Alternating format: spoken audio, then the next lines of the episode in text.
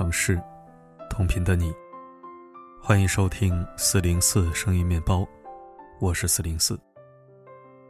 今天我们讲故事。十七年前，我十二岁，刚小学毕业。那时村里的妇女儿童都喜欢上山挖药材，鱼腥草、薄荷、夏枯草、蛇舌草、金樱子、栀子，这些乡下平平无奇的东西能卖钱。爸爸眼馋得很，让我别读书了，也上山挖药材去。一个丫头片子，读那么多书有什么用？还不是便宜了别人家。爸爸让我先挖几年药材，等大一点再投奔在广东打工的姑妈。我和弟弟的初中录取通知书是同一天下来的，但爸爸说弟弟继续读，我不用读了。我难过的大哭，他大发雷霆：“弟弟是要传承我们家香火，给我和你妈养老送终的。”你呢？三年五年后就是别人家的人了。时隔多年，爸爸这句话的表情依然清晰如昨。也是那一天，我明白了“怒目圆睁”“青筋暴起”“面红脖子粗”这些词语的含义。尽管上学希望渺茫，我还是天天早出晚归去山里挖药材，卖完后分毫不剩的交给爸爸。开学前，姑妈回来了，得知爸爸不让我上初中。他说：“我的成绩从未下过年级前三，是块读书的料，将来他们一定会因为我享福的。”姑妈承诺负责我的学费和书本费，爸爸这才同意。我的梦想哪里只是上初中呢？我想读高中，考大学，将来去大城市立足。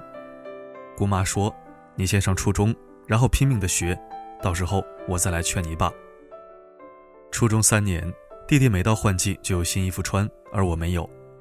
我个头高，姑妈给的衣服又短又小，加上她在南方打工，不怎么穿棉服。每到冬天，衣着单薄的我，耳朵、双手甚至大腿、臀部都会长满冻疮。时间花在哪儿，就会在哪儿开花。初中三年，我年年都是班级前三，中考成绩也很好，能上市里的重点高中。只是去市里读高中的费用不菲，想都不用想，爸爸是不会同意的。我权衡再三，最后报考了一所学费不高的中专。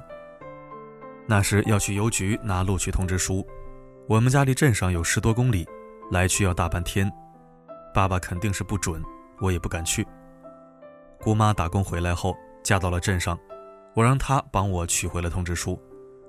这下彻底把我爸惹急了，说我姑妈是个骗子，当初是她承诺初中毕业就带着我出门打工的，现在。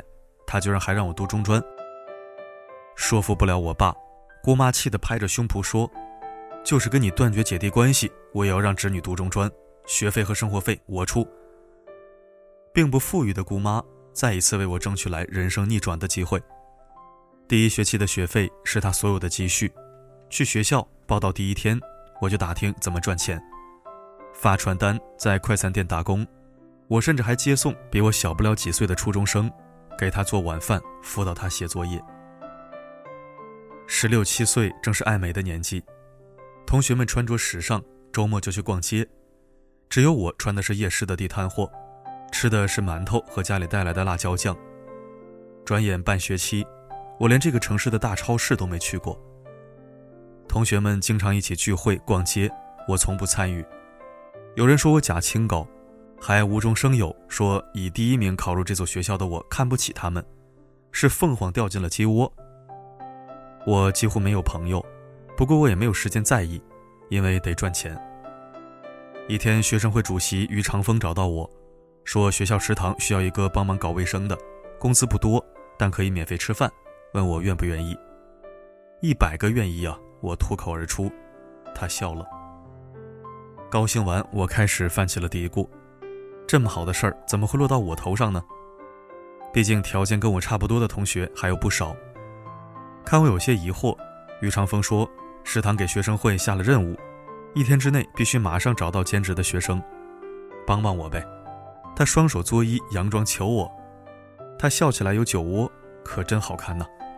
我的心情也莫名跟着明快起来。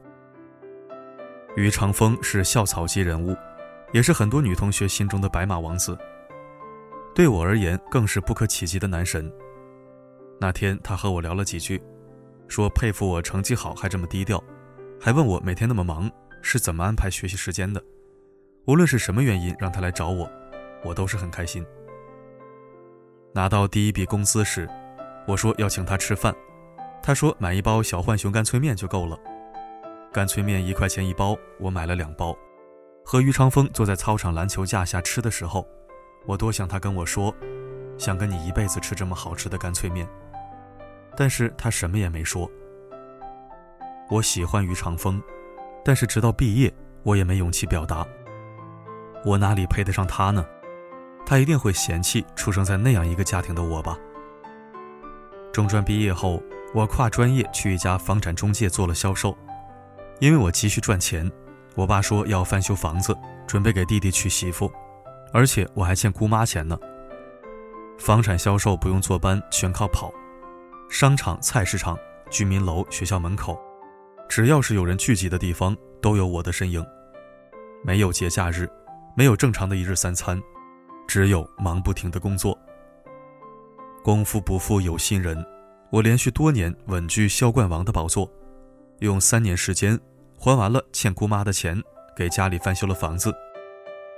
本以为爸爸会因此喜欢我，可他却说：“村里谁谁谁带父母去泰国旅游了，谁谁谁给弟弟出了九点八万元的彩礼，谁谁谁给父母在县城买了房。”那一刻，我心如死灰。我辛苦工作，每年给自己花的钱不足工资的十分之一，蜗居在月租五百元的平房里。然而，没有人关心我累不累、开不开心。我爸更是贪得无厌。还好，我有于长风。毕业后，于长风回到老家临近的一个县城当了妇联干部。因为父母年纪大了，他想多陪陪他们。我们一直有联系，关心彼此的工作和生活。一年又一年，我一直告诉自己，再等等吧。至少等到他告诉我喜欢的人不是我才可以呀。二零二一年冬天，弟弟结婚，因为我只给了他五万元，没有达到爸爸要求的十万元，我被拒绝参加婚礼，我气得不行，突发胃痉挛住了院。我在朋友圈晒了一张在医院打吊瓶的照片，第二天清早，于长风站在了我面前，他捧着一大束百合，满眼都是爱恋和疼惜。未雨泪先流，平生第一次有人送花，还是我最期望的那个人。他红着脸对我说：“这么多年我没有爱上别人，你好像有点喜欢我，这可咋整呢？”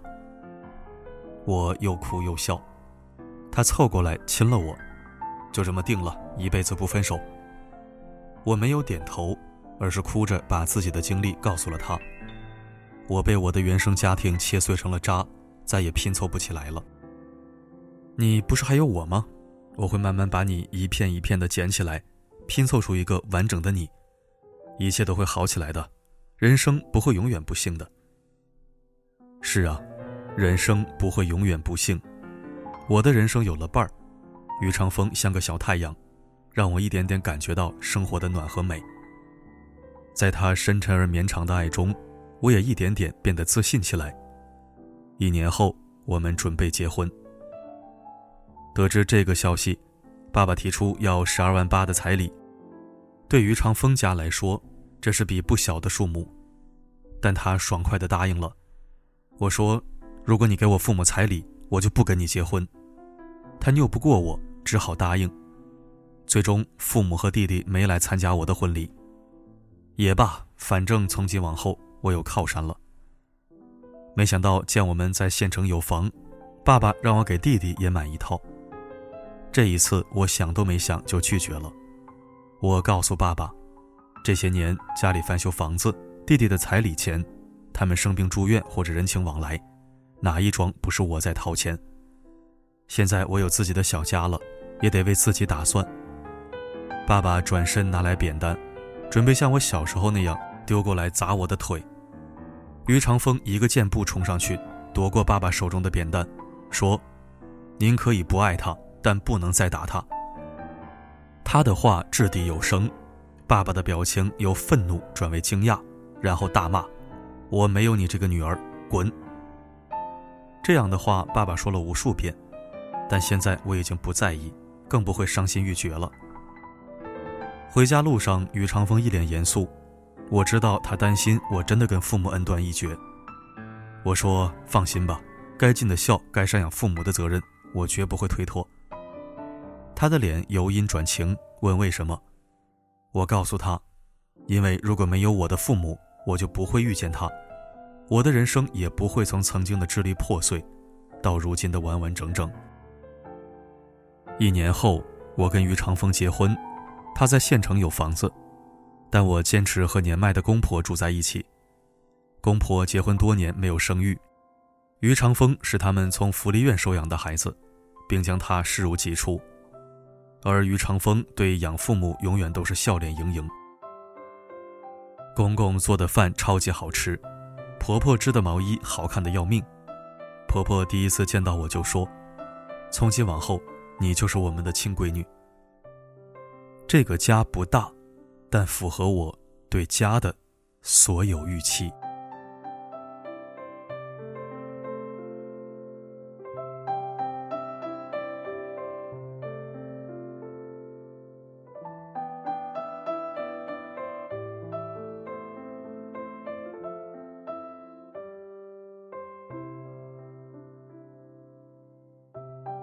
感谢收听。虽然是转载的杂志故事，但我还是希望是真的。要感谢那个有眼无珠、裹小脑的爸爸，培养出这么明事理的女儿，胳膊肘子知道往哪边拐才是人间正道。好了，今天的故事就讲到这儿。十二月九号的免单福利还在进行中，明晚公布抽奖结果，大家快快下单参与吧。我是四零四，不管发生什么，我一直都在。